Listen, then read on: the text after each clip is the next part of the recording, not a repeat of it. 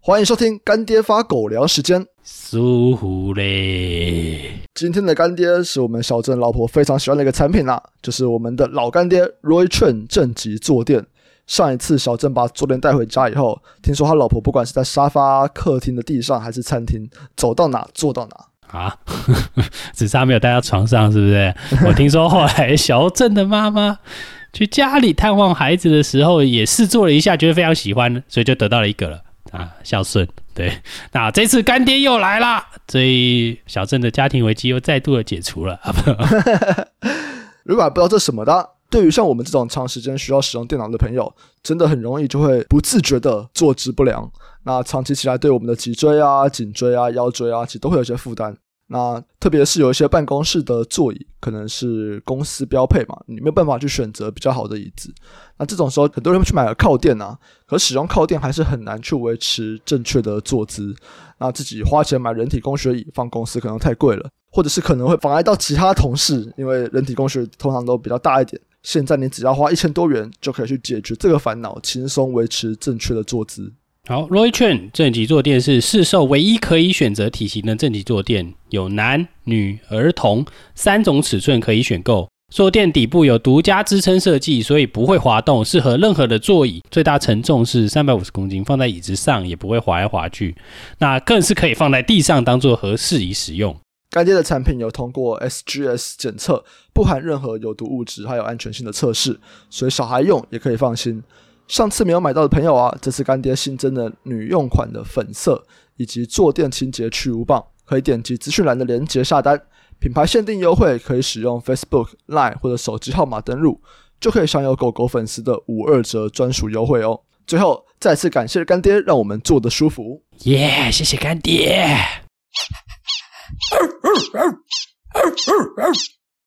欢迎收听财报狗 Podcast，我是主持人威宇，在我旁边的是财报狗投资总监 Sky。Hello，大家好。今天呢是达人聊产业的单元，在这个单元里，我们会邀请在各个产业当中的人，跟我们分享这个产业的概况啊，未来的趋势。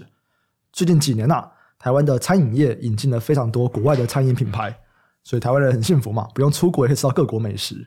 那除了国外美食进到台湾哦，台湾有很多本土的餐饮品牌也尝试去进军国际。那不管是在引进台湾啊，或者进军国际。到底怎么样的模式，这个管理效率最高？因为其实这中间就是很大的管理这方面的一些知识。啊代理跟加盟模式也在里面也是非常的普遍哦。今天我们邀请到的来宾，他就是在餐饮代理还有加盟这块非常的专业，在今年六月正式登陆新贵。他在上柜餐饮集团六角最近介绍的小金鸡王座，他其他品牌有庆子猪排、断层蒸牛肉面、乔森炸鸡等等。那我们现在桌上有这个乔森炸鸡，不用排四个小时，真的对。今天来到节目的是王座的总经理林子恒，林总经理你好。嘿，大家好，我是 Rocker。哎，所以就叫 Rocker 吗？是叫 Rocker 就好。好，这个 Rocker 就是那个 Rocker 吗？呃，我们今天我们可以用今天很 Rocker 的方式进行。好，没有问题。好，所以林总有玩团吗？哦，没有哎，没有玩。我有 炸 Rocker，只有玩炸鸡，玩猪排。好。你可以先介绍一下王座，像旗下到底有哪些餐饮品牌啊？OK，那王座目前旗下有卖日式猪排的信子猪排，嗯，然后还有川味牛肉面的段纯真，嗯，还有曾经在日本非常红的炸牛排的京都圣牛，啊，以及以日式中式料理的大阪王酱这四个品牌，以及目前最新加入的桥村炸鸡，嗯，它是目前台湾人去韩国必吃的炸鸡品牌。哎、嗯，像段纯真应该是台湾本土的吗？是。所以等于说，你们的家品牌，你们有台湾本土的，也有那种国外代理进来的。对，没错。了解。那这次六角他们在分割，把王座切出来，作为一个单独要新贵或者未来可能还会有上市贵目标的这个公司，这背后的计划是什么？我想当时在。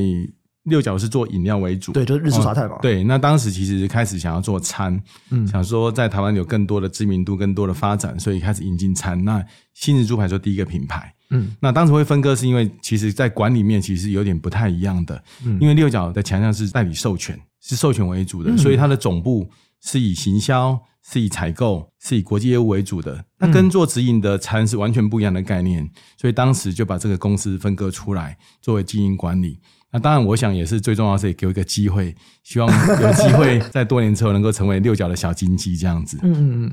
所以你之前还在六角内部的时候，你可能就是在负责这块事业部的，是不是？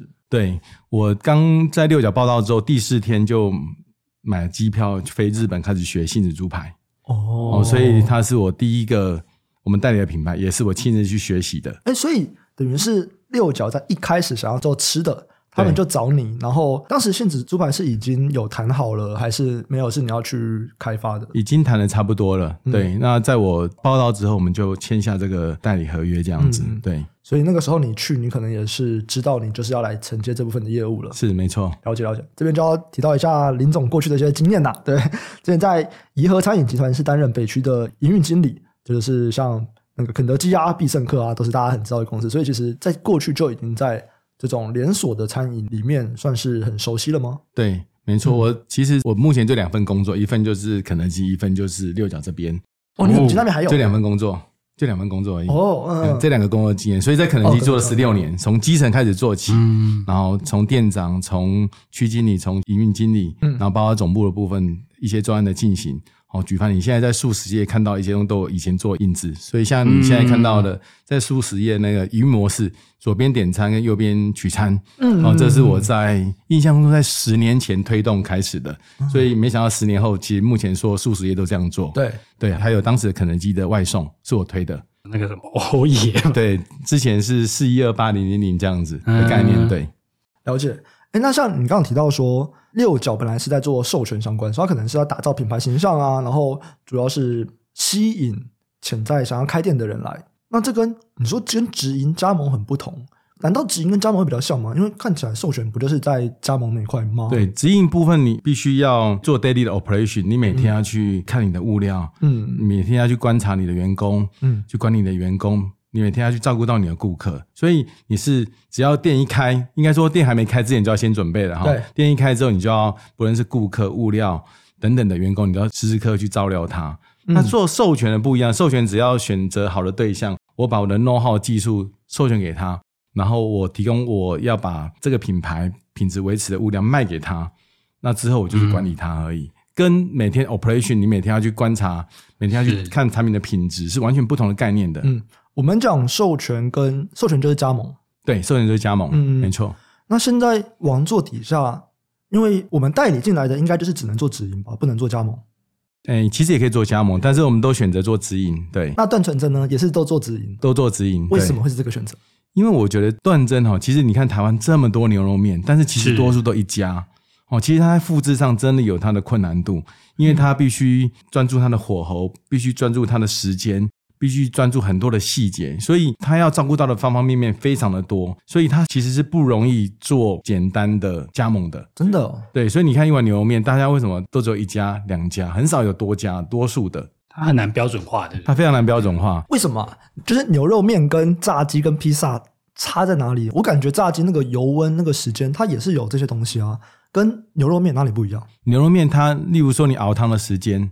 时间不一样之后，结果就不一样。你的汤的厚度、汤的浓度都不一样。然后，因为每批肉的规格可能又不一样，所以你必须要用时间做一些调整，这样子。那所以它有很多的细节累积出来一份产品。嗯，所以当你做连锁复制的时候，嗯，其实很困难的，因为你可能面对到的是你你是 part time 的员工哦，对，那你的稳定度就会对这个产品产生比较大的影响。嗯嗯，就比较起来，炸物可能比较容易。哎，相对比较容易，相对，啊、对对对，了解了解。嗯，因为我记得那个什么新竹那家也是他本店嘛，剩下的都是你们的，对不对？没错，没错，没错。就除了新竹之外的都是他们的。嗯、对对对，没错。哦，所以新竹那边还是他们本店还是算他们自己的人的，算他们的，算他们的。嗯、对对对，了解了解。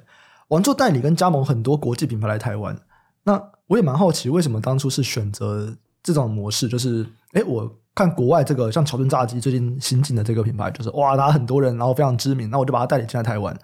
为什么你们是选择去拿这个代理权，而不是像比方说瓦城啊，或者是王品是自己开发自己的品牌？我想应该从我们公司一开始的 DNA，我们 DNA 一开始是授权的，嗯、所以我们对餐是很不了解的。嗯嗯。那我们在想，一个品牌要能够成功，不外乎三个因素：一个品牌，一个产品，一个人才。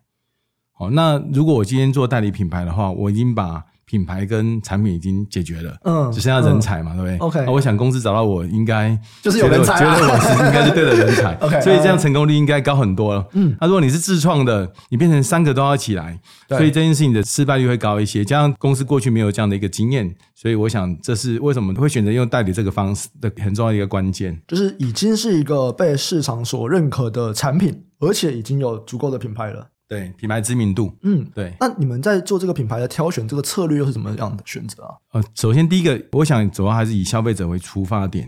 第一个，它品牌知名度够不够高？对，哦，因为我不可能拿一个品牌默默无名，我拿了它之后还要帮它包装形象，那就跟我自创差不多了。嗯，哦，那第二个就是它的产品要是台湾消费者长远能够接受的，嗯、哦，长远这件事情对我们来讲是很重要的。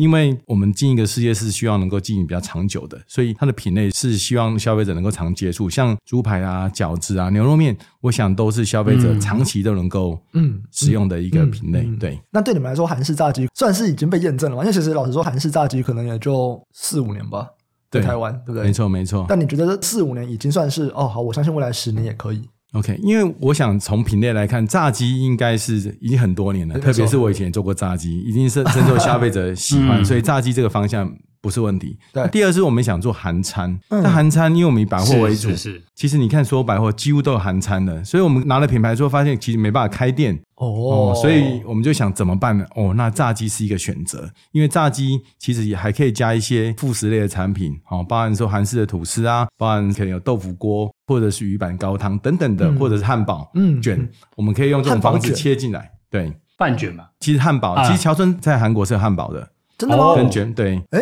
欸，我上次去吃只有看到炸鸡啊。对，因为它是加盟店，所以每个店卖的东西都不一样。哦，对，但它的 total 的品类是有这么多的。嗯，对。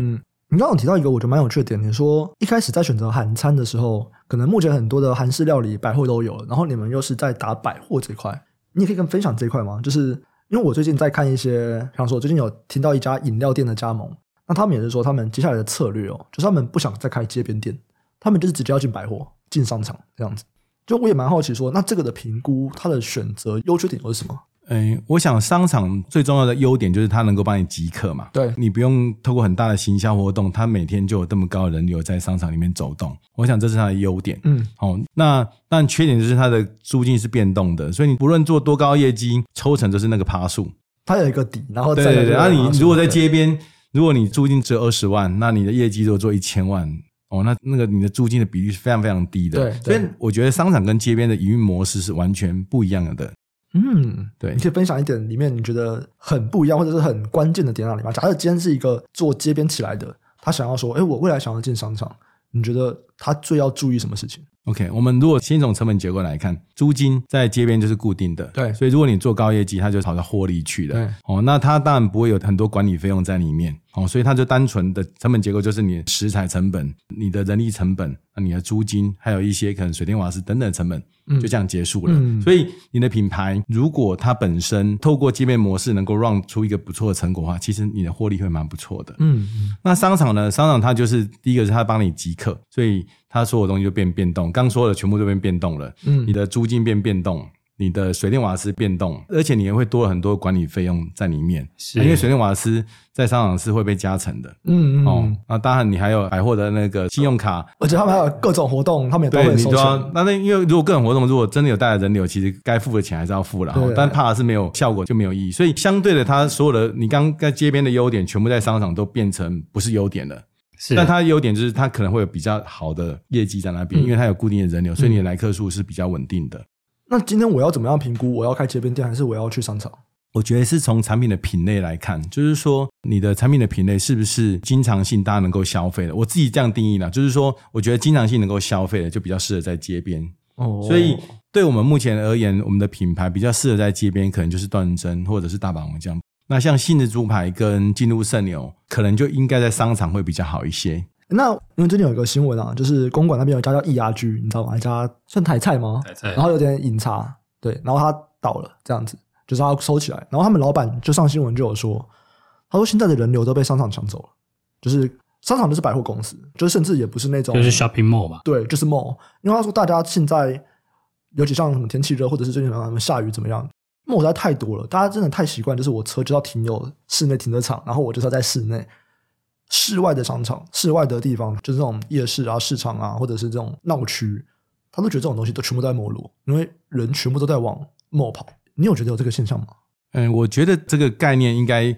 这么多年来，其实是没有什么太大的改变，哦、只是说商场比较适合做家庭式的消费。嗯，今天我去吃饭，我可能顺便可以看个电影，顺便买个东西是比较方便的。嗯，但是街边是纯目的型消费，所以你在街边经营的话，等于是你的品牌跟产品的那个魅力要很强。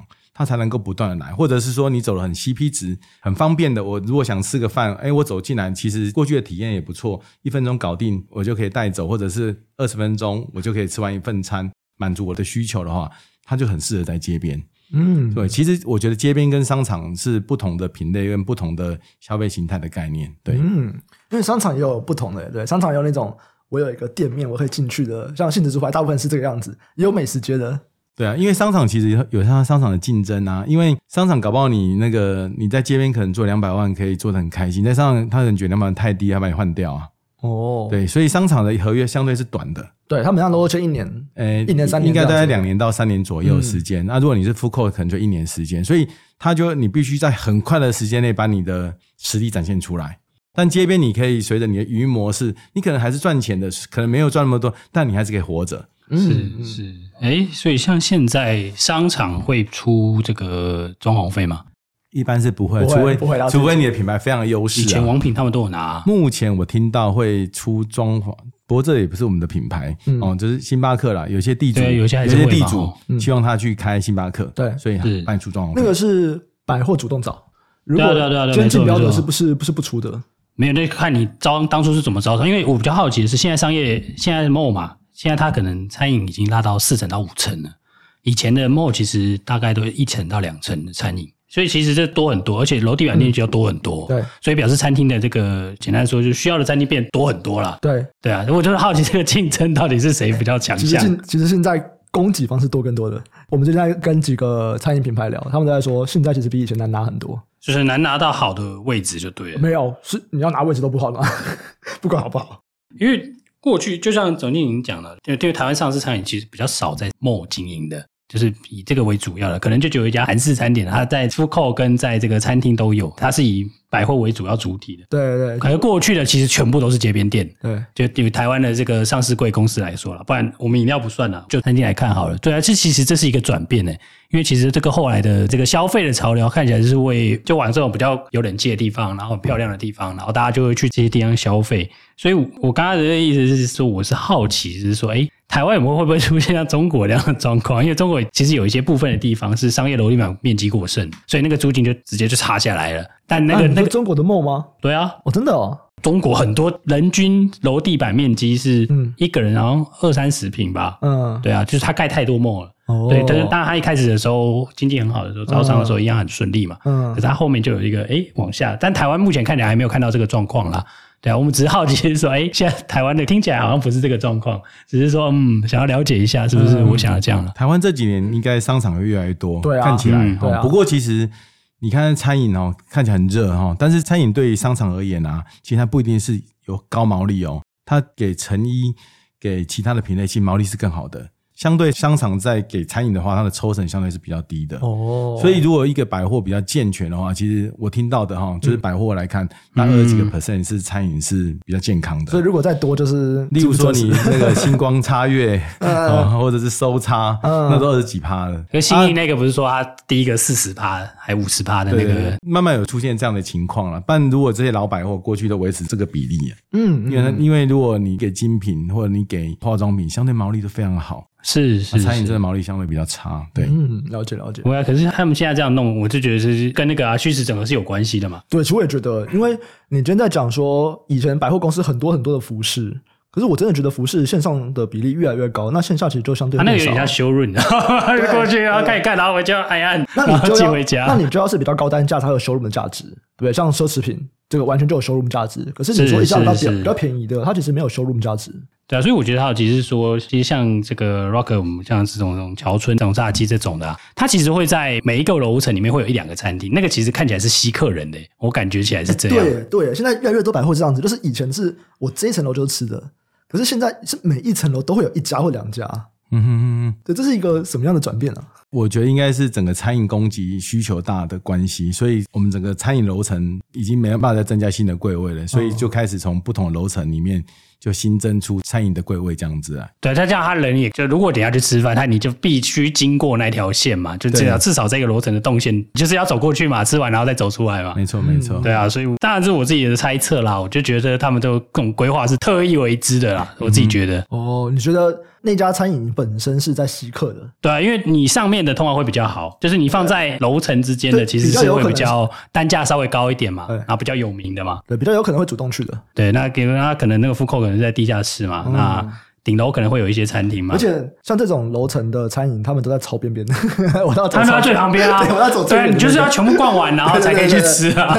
所以我就一直在想说，到底是不是要我们一定要逛一下？相对可能建制成本也比较低啦。旁边，如果你不论是排烟，不论是排水之类的，如果你在中间，相对的工程就会浩大了。是是是是，哎，所以这样讲回来，我们觉得商场是不是应该要周转率要非常非常高？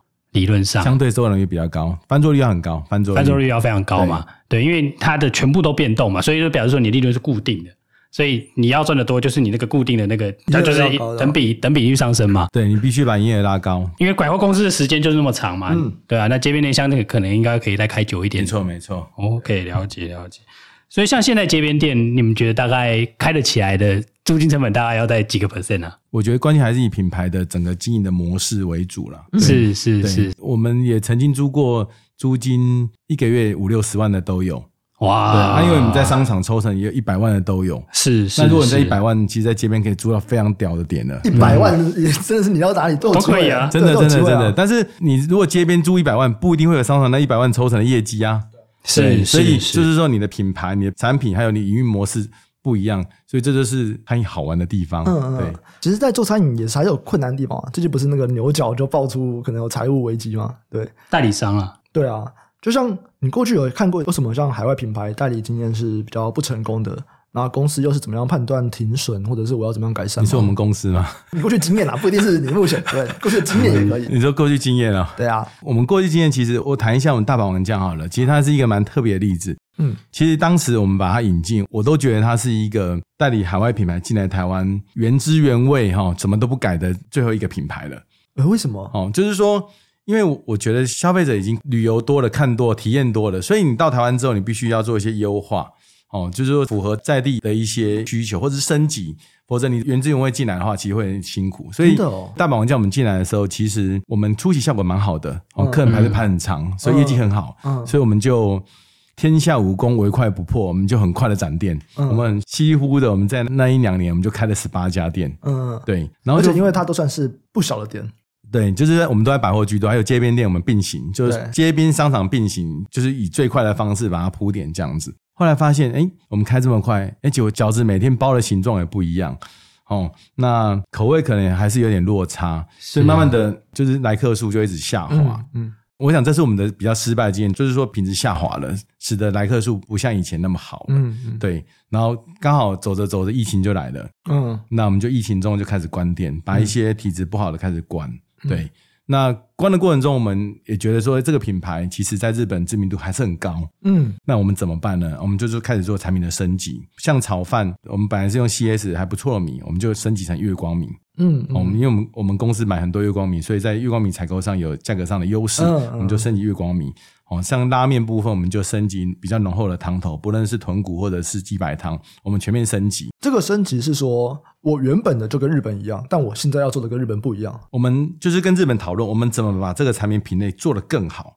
嗯、因为过去我们在代理它的时候，它的拉面有点像台湾的阳春面，其实味道是很淡的。哦，哦，但是在日本可以，因为日本吃大阪王将是吃饺子配啤酒。嗯，但台湾人不会吃饺子配啤酒。台湾人就把它当成一顿餐来吃，对，所以我们就把整个餐的质感做提升。嗯，OK，那提升者我们在去年其实就深到消费者蛮喜欢的，因为在提升完之后，哎、嗯，大家觉得我们变好吃的，品质也变稳定了。特别是饺子部分，我们就变成由工厂来制作，把饺子部分做成标准化，嗯、所以不论你什么时候来吃，口味都一致性，形状也一致性。对，所以哎，其实客人的满意度就越来越高，这样子，所以我们等于是低谷翻转，跟着公司的成长一样，就一直起来了。呃，这个故事就有很多想要问的，包含说你是怎么样让它的品质变稳定，有点像中央工厂的概念吗？应该说，我们把它因为在日本有一个叫熟水饺的概念，就是说我们把它先有中央工厂把它定型，然后做成熟水饺，嗯，然后店里面只是加工，然后加热把它变成一个成品这样子。因为我们都有日本进口的饺子机，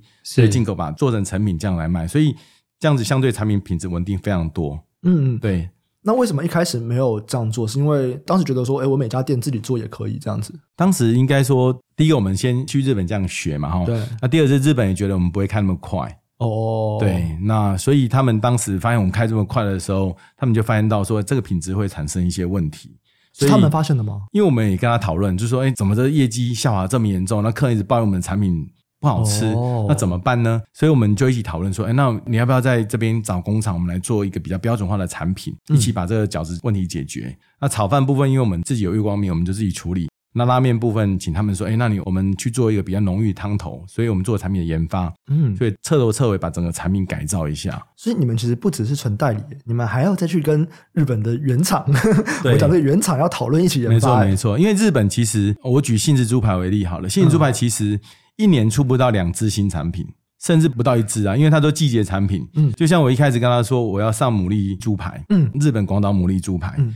他就说不行，这是季节性产品。我说没有啊，在台湾随时都可以看到牡蛎，都随时都有进口，都可以看到牡蛎。为什么你要这样销售？那台湾消费者又非常喜欢牡蛎，你不能阻止我，只能那个季节能够卖而已啊。对啊，所以我们就要做这样的方式冲击这样。所以不论是杏子，不论是圣牛，其实我们都由台湾这边自己研发，然后经过他 approval，觉得还不错，我们就上了这样子。哦，不然其实如果要靠日本的 support，其实是没有这么多新产品的。嗯、它就是一个像老店概念，就是这些 item、这些品项，我就不断的经营这样子。这是两边的消费文化不同吗？台湾会比较想要各种的新东西，但日本很像就是，哎，我都是吃一样的。没错，没错，我觉得是这样的概念。因为日本其实它在新品创新研发上比较少。嗯，对，因为台湾真的，你不管去哪一家店，餐饮店。你进去，它都有季节菜单，然后就是一大堆的季节菜单，上面都有一大堆菜。对，没错。嗯，所以我们其实我们公司所有品牌都是每三个月坚持出至少两道新产品。哦，对，所以弄到像那个圣牛，他们也说：“哎，你们有些产品给我们参考，我觉得你们做的路是我们未来要走的路。”这样子。你说日本那边讲？对啊，因为他觉得在日本单纯只有炸牛排真的有点无聊，吃久了就有点腻了嘛。嗯，所以他也希望有些创新。他也说：“哎，你们要不要给我们一些参考一下？”嗯，对，了解了解，因为。我刚刚其实蛮好奇一个点呢，是说我们假设去代理这些品牌，因为我们应该算是区域代理嘛，就是这个区域就我们代理。那这些在放区域代理的时候，他们不会要求你们要设中央工厂吗？我觉得主要看品类，不会像信义猪排，他自己在台湾就设中央工厂，OK，因为他的母公司是猪肉的专家，他专门在贩卖猪肉，是，所以我们的熟成的猪肉就由他来供应完成。对，是。那但是其他品牌其实不一定嘛，因为像段珍我们就有中央工厂。是，这也是你们帮他做的吧？因为他一开始他就是加牛肉面店，他他不需要，但他自己也有中工厂哦。哦，自己也有他三家店支持一个中工厂，所以我们更很厉害。我们更猛是，我们开第一家店就开中工厂了，所以前面很辛苦，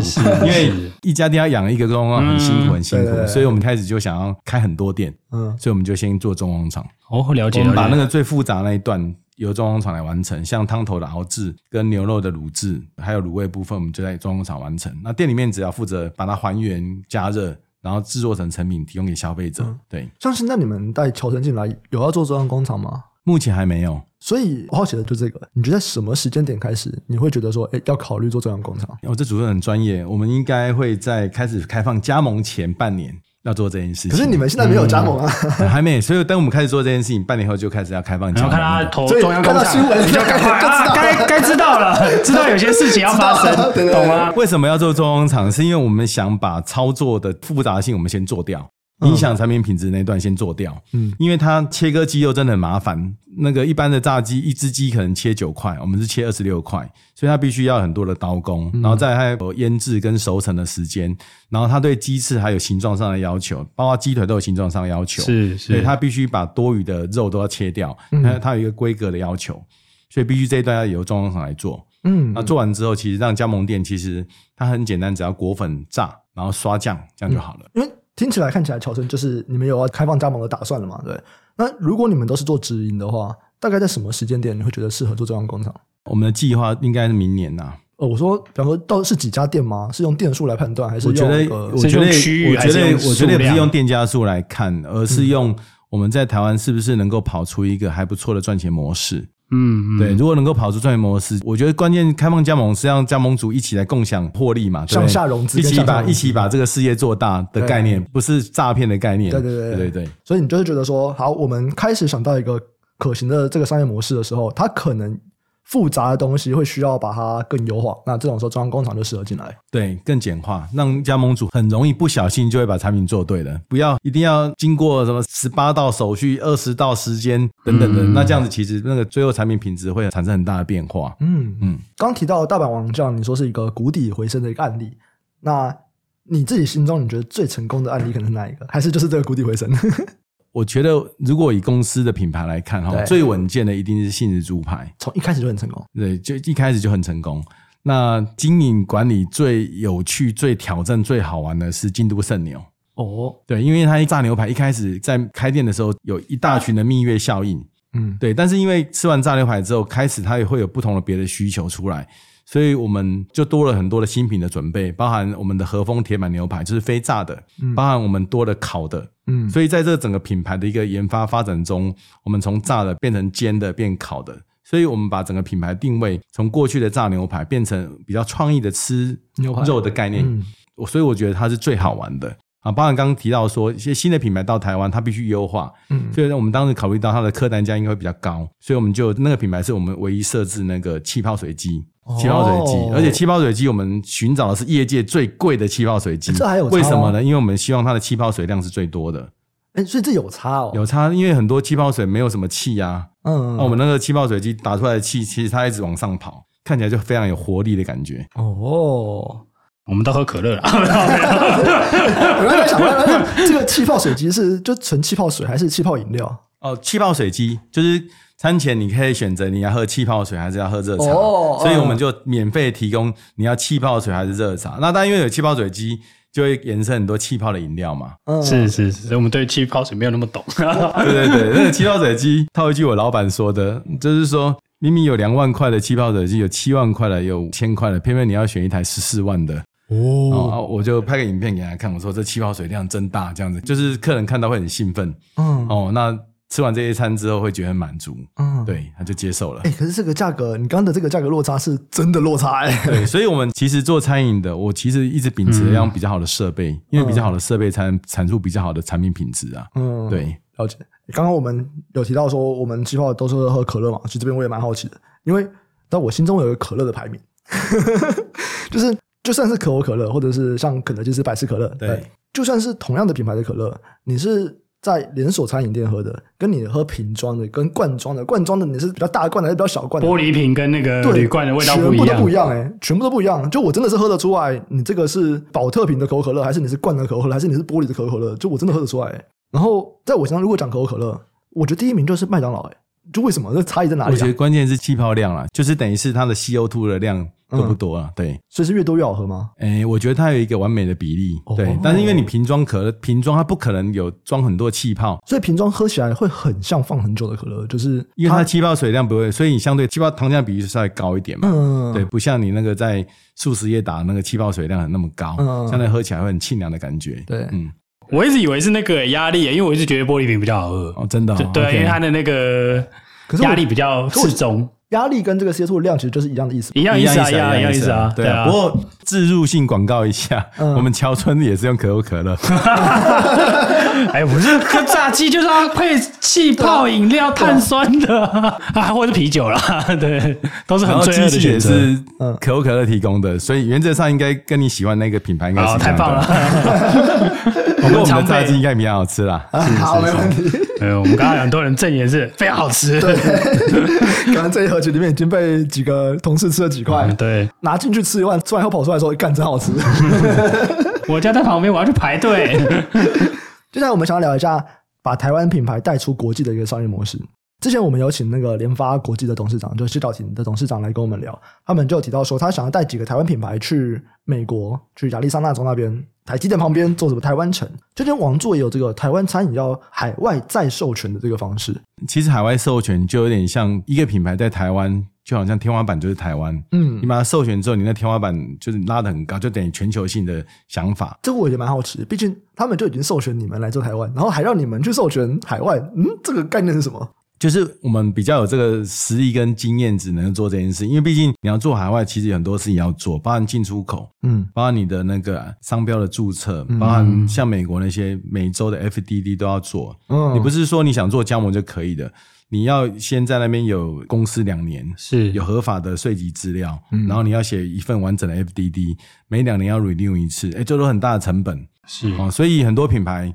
如果去美国，你没有做这件事情，其实就是有去无回。嗯，哦，那如果你要做这件事情，相对你付出的成本会比较高，所以你在经营这个事业的时候，你就会想得比较远，做得比较完整。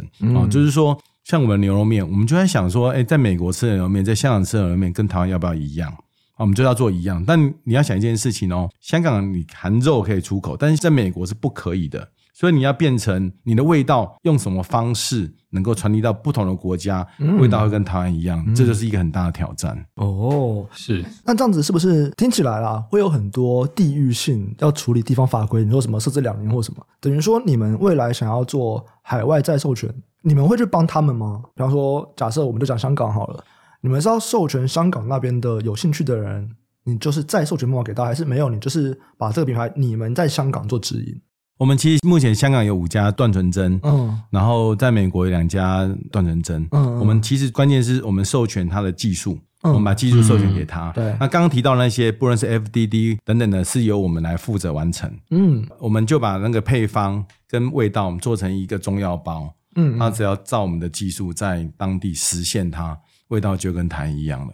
哦，对，这块目前都是用断纯针这个牌子，对，断纯真那。另外一个是我们有京都圣牛在香港也有再授权，所以等于是我们在香港有两家京都圣牛，今年应该会到第三家或第四家。那像京都圣牛这个，因为断纯真我觉得比较单纯啊，它毕竟就是一个台湾的一个品牌嘛。那像京都圣牛，它是你们跟日本拿了这个授权，然后你们又再授权，这个跟日本京都圣牛这边直接去做，差别就是差在那些法规的处理吗？差别在，其实我们香港的那个合作方，当时想要拿京都圣牛的时候，他们其实整个评估团队，嗯、哦，一天飞台湾，嗯，把台湾的京都圣牛吃过一轮，对，然后一天飞日本，把、嗯、日本京都圣牛吃一轮，嗯、然后最后决定选台湾。哦，为什么呢？因为其实台湾的经营模式跟日本有点不太一样，因为日本比较像那个小型店，小型店可能就说一二十个位置，所以像专门店一样，所以它的产品很窄。只有炸牛排，那顶多多一个或两个的猪排类选项。然后来到台湾之后，我刚提到气泡水来了，好、嗯，还有牛排，我们有多的选择，还有猪排、海鲜，嗯，哦，我们还有甜点。所以他觉得在台湾的这个京都圣牛其实是比较适合香港的，哦，所以他就选择跟我们拿。然后最后发现一个最有趣的地方是，跟我们拿之后，他商业条件竟然比日本还低啊！哎，哦，所以日本那边就想要赚很多，对，对，就是说我们比较能够有谈判的技巧跟能力。啊，哦，就是说我们能跟日本谈说，你其实你只是授权给我们，其实这个品牌都我们在管理的，对，所以你应该要分论给我们，对，也不要让那个加盟者有太大的压力，嗯，所以我们这样来谈，嗯，所以我们就促成这样的再授权模式。嗯，你刚刚在这么多的海外代理品牌里面，后来是京都圣牛有一个这样的案例。其实会让我想到说，会不会也是因为你们在京都圣牛这边的菜色，你们研发比重其实是占比较高的，对，就相对于其他的品牌，听起来京都圣牛听起来你们就真的增加了很多菜色，所以你们真的是投入了比较多的研发。换句话说，台湾的京都圣牛跟日本的京都圣牛这个差异可能是比较大，所以比较有可能因为你们投入了很多研发，差异比较大，所以你们这边才有机会再去授权。应该这样说，就是说。其实杏仁猪排也是我们，其实不论杏仁猪排和大阪王酱，我们都投入蛮多研发的一个资源。嗯那杏仁猪排其实因为它猪肉，所以东南亚几乎相对就很困难。是是是、哦。然后再来是猪，其实以台湾跟日本的品质是最好的。嗯，像美国，美国猪其实真的是有猪臭味。哦，对、哦、对，所以相对的，在美国推猪排这件事也很辛苦。对，嗯，所以我觉得跟品类有关系。那牛，哦、其实牛，我觉得是大家多数能够接受的。所以，我觉得台湾也很少在吃台湾牛啊。对，但是所以台湾多数都是进口的美国牛 居多。对，美国牛、澳牛啊这样子。我觉得跟品牌类有关系，因为京都圣牛除了我们这边之外，还有它在韩国也不错，嗯，然后在加拿大也还不错，所以相对它的国家比较多。那杏子猪排就相对就比较少。哦，在其他国家顶多一两家而已，相对在发展上受限。我觉得就跟我一开始说的那个产品品牌有关系。嗯、对、嗯，了解。你们未来怎么看这个重型？海外跟台湾的，然后代理更多，或者是既有的品牌开更多店，还是我要去推海外？你们重心大概怎么分？我们其实我们我们的营运模式其实很多元。那目前我们百分之八九十都以台湾自营为主。那海外部分目前占的比例相对比较低，嗯哦，所以我们也是很积极在拓展海外的市场，不论是参加加盟展，或者是透过很多中介介绍的方式，能够把品牌推出去。包含说我们在香港开店，其实海外很多人看到，嗯，也想说借这个机会把段正也带到其他国家去，不论是日本啊，或者是韩国之类的。对，那拿乔恩炸鸡很强烈的企图心，就是要在台湾发展加盟店。嗯，所以我们等于是说，整个公司的经营的策略就是这三个面向会同步走。对，那目前还是以自营为主。嗯嗯，了解。我想请教一下，因为我其实我不太记得王酱的那个 ASP 大概多少了，因为太久没有吃了。但我觉得蛮好，因为其实你们的像杏子猪排啊，它应该算是中价位吧，我自己觉得啦。那其实乔森餐厅看起来是比中价位再低一些的嘛。目前你们的设定，如果一个人大概两百多块的话。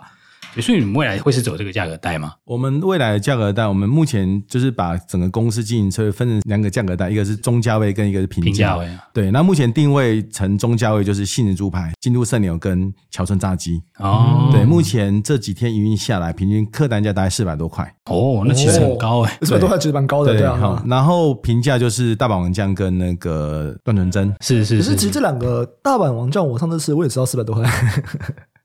这东西点比较多的话，我是比较容易吃到四百多块，我很容易。你的这个食量是蛮容易四百多块的，对了。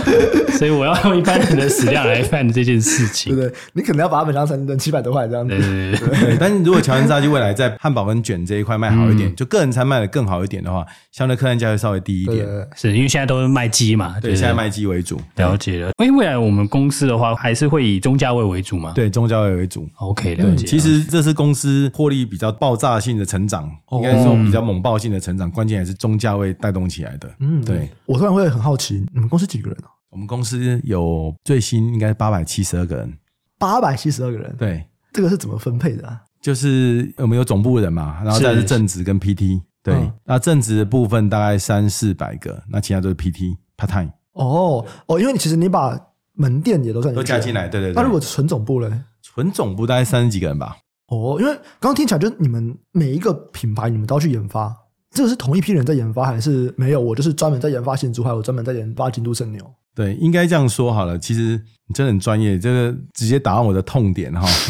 因为其实我们的品牌太多了，所以其实找研发哈，必须要找三四个。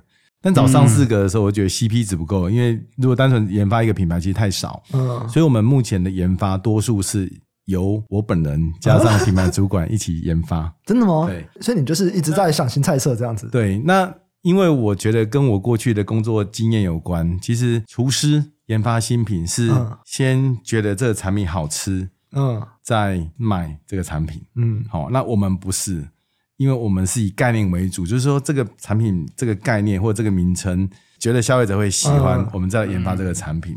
所以我们的产品的成功率会比较高，为什么呢？因为所有客人都不会吃过才决定要不要买，都是先听到名字再决定要不要买。他们就是尝鲜嘛，就跟最近那个什么大王巨足虫拉面一样啊。对对对，但是那个明显就概念很差，只有 那稍微可怕一点，那个需要一点勇气跟毅力，跟还有一点不同的特质的人 才敢体体验它这样子，不然这太难了，有点贵。对对对，所以我们的研发是这样的特色，我觉得这也是我们公司的一个一项很特殊的竞争力。嗯，因为一般公司。真的是，就像说的，厨师研发一定是先把产品做出来，对再说试菜觉得好吃，再决定卖。我们不是，我们先觉得这这产品概念很好，如果做成产品应该会卖，我们再做。所以这边就是你跟这个品牌主管，你们会去共同讨论这件事情。对，所以我们的产品会比较特别一点，因为我们没有厨师的压力，对，所以我们会有很多的组合是不一样的。例如说，我们在猪排里面加入了日本进口的柚子酱。嗯，就发现哇，在去年暑假一卖，有十 percent 的客人全部点这个产品，这比例非常非常高。嗯，哦，到今年还是卖很好。嗯，对。那我们今年在暑假的时候就加入梅子，嗯嗯，哦，梅子一样是用日本进口的梅子，哦，也是卖的很好。像这个是你们想以后，你们就会交给厨师去，哎，想办法帮我做一个好吃的这个菜。我自己会先做啦。你们也会做？我们会做啊，我们会做啊，对啊。所以你跟品牌主管两个人就会在想办法在猪排里面再塞柚子酱这样子。对对对对对对，我们在这样做，对对对。哦，很好玩哈，所以做餐饮真蛮有趣的。是，这样其实等于说就真的就是 key man 哎，对不对？因为你刚刚提到的几个代理品牌，然后你可能会需要做一些本地的优化。你提到的就是说要有一些台湾跟日本一些不同习惯，台湾需要有一些新菜色，或者你们可能差别在新菜色。对，然后新菜色又是你跟品牌主管研发，所以你真的是 key man 这样子。每个我们团队每个人都是 key man 啊，对对对，都很重要，都很重要，缺一不可。缺了我，他们可能想不出来啊；缺了他们，我也做不出来。嗯，就他们还是要想办法规模化，要凑在一起才可以。对对对，了解了解。诶，所以我们像我们这样这样扩展的人啊，因为听起来就是，其实我们代理这边派进来嘛，其实品质是很重要的。那我们要怎么去管控你们这个品质？因为其实你们未来看起来，如果是做加盟的话，其实那个速度应该会比直接你直营开的速度快非常多。对对，所以像过去在这个直营的时候，其实我们之前有提到也有一些品质上的问题嘛。那么未来会想要怎么样去把这些东西就是复制，如何从一到无限这样子的复制，我们。有几个原则啦，第一个是。我们一定要用原汁原味的食材，好，例如说我们日本的品牌，嗯，我们就一定会进口他们的味增，进口他们的酱油，嗯，进口他们的面包粉，进口他所有的酱料，因为味道先一致。那第二是我们会用比较好的设备，嗯，因为比较好的设备相对在产出这个品质的稳定度上就会比较高一点。嗯，那第三个是我们所有的一个操作流程，我们尽可能会把它 SOP 化。我相信很多品牌都有 SOP，但是就是说它是可复制的 SOP，就你不能太复杂。嗯，哦，有些人说我有 SOP 啊，但是你每道菜的都有一个 SOP，你有二十道菜，其实有二十道 SOP，其实是你做不出来的。嗯、对，所以我们其实 SOP 是说，例如说我们猪排料理，其实每个都差不多，只是有些是要刚说的要加酱，有些是干嘛，就比较简单一点。其实逻辑上是差不多的，所以相对它是可复制的 SOP。嗯，应该说是操作性要容易。因为其实我们就我有看过一些厨师的书，就真的是在管那种米其林等级的餐厅的书，他们都在讲，在管米其林餐厅或者身为米其林餐厅的厨师，你重点都不是说这道菜多好吃，是你要怎么样尽可能在简化厨房的事情，因为厨房非常非常的混乱。尽可能去简化厨房，是不是？一直开开就好。对啊，那个线，就是客人半小时等不到餐，对不对？还是给他讲，这个鱼搞屁啊！你怎么？所以他们就我在看这些厨师的书的时候，其实他们很大的重点就是在说，我要怎么样可以出餐，然后怎么样让就点餐，然后一直来，然后各种的 order 来，这个混乱呢，我要怎么样去处理它？其实有点像你刚刚讲的，我今天我做一道，我只做一道菜没问题。当我做到二十道菜有不同的做法，然后如果每个的顺序都不一样，其实它也会有一些器材就这么多，我的锅炉就这么多，然后撞到怎么办？很像在管餐饮业，这才是最大的问题。对，所以我们把操作尽可能都相似，对，所以相对它做错的几率比较低。嗯，那第二是用比较好的设备，它可以产出比较好的产能。嗯，所以相对在这两块的管理下，再加上好的食材一定会说话嘛，然后整个搭配下来，其实产品品质的稳定度就会相对高很多。嗯，了解。哎，所以我们可以这样说哈，就是连原料，然后设备。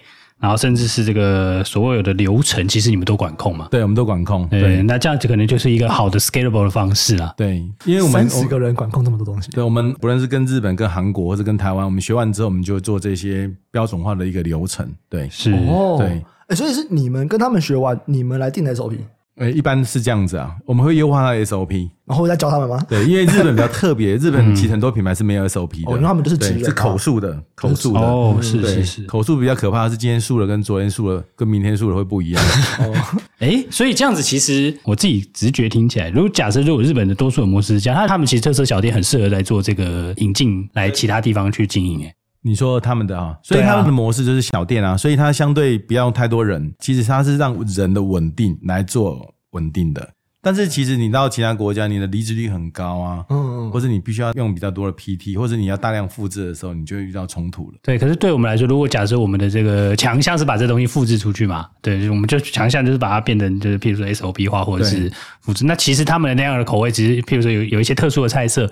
它其实很适合就被带到其他地方去，没错没错。哦，这会是我们主要 就是。不过不过日本人你要让他相信你是不容易的，对啊，就要跟他弄很久啊。所以像我的名片后面很多品牌，我去跟其他的日本介绍认识交流的时候，哎，他对我的信任度非常高。哦，是，对，不然其实他会先排斥。所以你会看到日本为什么？那个消费形态，它会有一些商社啊，是或者一些介绍的中介会比较多一点，因为他不会直接跟你接触，他都会透过中介，对，或者透过什么的，对。哎，那我想到一个，哎，因为很多人都会这样讲，说我要跟日本人做生意，我一定要找个中介。然后，因为我的指导教授现在是创业，然后他们也有要打进日本市场，然后我就问他说，哎，真的是这样子吗？就是你们真的会需要找日本中介吗？因为我看到几乎所有人的分享都说，哦，一定要找。他就说他也被这样讲，就是他一开始要进日本的时候，大家也都跟他说：“哦，你一定要找个日本中介。”结果他就找了一个，然后两年什么都没有。他后来就直接取消这个合作，然后让他们公司的员工一个会讲日文的人去。他说两三个月就找到了，就拉到客户了。就你自己的经验是，跟日本人合作真的会需要找中介吗？我觉得主要是找到对的人呐、啊。嗯，就是说，像中介这个名字叫两个字叫中介，但是其实他有不对的人嘛，对不对？嗯、所以其实关键是信任。就是说，他如果信任你的话，其实你不一定要中介，你只要能够语言上能够沟通，他都可以接受。嗯、对，哦，你们自己的经验是都会找吗？我们信任主板是有人介绍嘛？对，嗯、其他的都是透过中介介绍的，没错。哦，对，但是我们会先设定品牌。对，就是去帮我们找，就像京都圣牛一开始也是委托 A 中介，那谈完之后没有结果，我们再委托 B 中介，最后才有结果。哦，所以也是要换这样。对，也是要换，因为搞不好他的本身在日本的那个信用没那么好。对对，或者他的人脉没那么广。对，所以他也不一定会成功。对，所以还是很多细节的。这个评估要怎么评估？你说中介哦？对啊，就是你什么时候觉得哎，真的很难评估？你觉得你合作不下去，不会往前，就赶快先停掉，换下一个啊？大概多久觉得不往前？因为你不可能要求一个月就有结果啊。对，你说要求一个，我们大家都要求很短呢。就是说，我们去谈，他会回馈一些状况嘛。对，那因为他回馈一些状况，如果跟这个商业模式完全没关的状况的话，那就几乎可以换人了，因为他根本没有打入核心啊，所以你听不到到底人家觉得有希望或没有希望，根本还没有到那个状况，你就可以换人了。大概多久？大概多久？一两个月差不多吧。一两个月差不多。哇，那其实很快诶。很快很快啊。嗯，了解了解。接下来我们来聊一下台湾本土的这个餐饮业好了。就台湾其实餐饮业挂牌的非常多嘛，刚刚其实 Sky 也有提到。那你觉得王座跟同业比起来，有没有什么最大的特色或者是不同的地方？当然，我们就不是讲说，诶，我们就是王王品是卖牛排啊，啊瓦城是什么泰式啊，诶，这个就不一样。诶，就我们撇除掉这个，你觉得在我们的整个思想啊，或者是我们的经营的策略上面，哪里不一样？我觉得关键在经营的模式啦，对，因为一般像八方云集就是纯加盟，对不对？哦，那其他的餐饮公司纯直营，那我们刚好是。又有加盟，又有授权代理，嗯，那现在又开始要做加盟，嗯、我们等于营运模式相对是比较多元的，嗯，我觉得这是我们目前最大的特色，嗯，对。那这会是优势吗？我觉得这是我们的其中一个优势，就是等于是我们本身的经营者或者品牌主管，他本身在观念上或者在管理上，其实保持比较多的弹性。嗯，哦，就像我今天下午去桥城炸鸡，嗯，板桥环球的那个楼管就跟我说，就百货楼管就跟我说，他说他第一次看到啊，就是一个品牌啊，可以看到不同的人来协助，有看到性子的来，有看到圣牛的来这样子。他说，嗯，其实其他的餐饮公司。就专注的那个品牌的人在协助而已，那我们都可以多品牌都来协助，所以我们其实大家互相协助的心情跟态度是很好的。嗯，啊，例如说你可能上礼拜大王这样开店，那其他品牌都会去帮忙。什么叫做其他品牌帮忙是什么意思？帮忙就是说，不论是帮忙服务顾客啊、接待啊，或者是产品的制作啊等等的。嗯、所以我们的品牌主管或者品牌的一些员工、重要员工，其实都会其他品牌的一些技能。哦，所以在人家蜜月期的时候都能够提供协助。嗯，对。那因为这样子可以做到一个点比较好，是因为蜜月期的时候业绩突然比较高。对，如果你的服务没有跟上或者品质没有跟上，那段时间的顾客满意度会很高。嗯，好啊，如果我们有这样的人可以做临时性的调配，嗯、我们就把那个不满意度降到最低。嗯嗯嗯，楼管怎么知道他是其他品牌的人？因为我们那个百货有好几个品牌哦，而且都是看过的人 这样子，他怎么没来的？怎么看到性子的人？怎么看到圣牛的人都来帮忙的？对对对，了解了解了解。他说这是一个蛮特殊的现象。对对对。在台湾的餐饮业，我有一个问题，因为其实我们在疫情中啊，我们有个想法是说，会不会这一波的就是 COVID-19 的疫情，它会让连锁餐饮的市占率变高？因为可能像你有提到说，你们大量进货嘛，你们有成本上的优势，所以可能无法支撑的就是那种独立的店面。哎，我就是自己开一个面店，我开一个什么东西，然后我会撑不下去。哎，有没有可能在疫情结束后，整体的连锁餐饮他们在餐饮业的市占率提高？但我前两个礼拜我看到一些数据，看起来反而是降低的。那我不知道我看到这个数据是对的吗？那你的想法是什么？就是这整个疫情对连锁餐饮业，就在整个餐饮的角色里面，疫情有发生什么变化吗？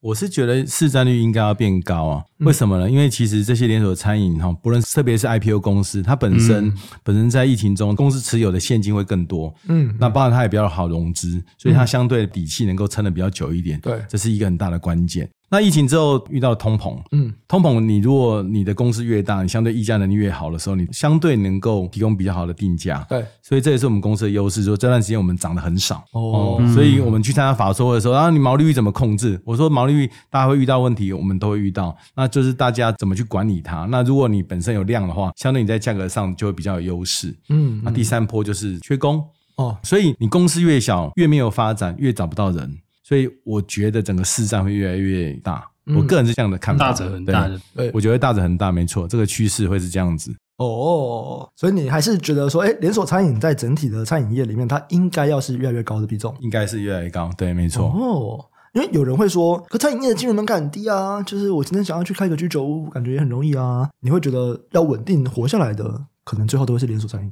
嗯，我觉得。的确，餐饮进入门槛很低啦。像我们的很多员工学了一下，就觉得可以出去开。我觉得初期一两年都还不错，嗯，因为毕竟就是学到我们的技术，学到我们品质，我觉得还可以。但接下来长期就有一些挑战了，包含产品的创新，包含经营模式，包含说像 COVID-19 或者是缺工，或者是通膨的时候，他就没办法对抗这些外在的一些挑战，所以它相对在可能三五年之后，它的规模就会慢慢缩小。了解，了解。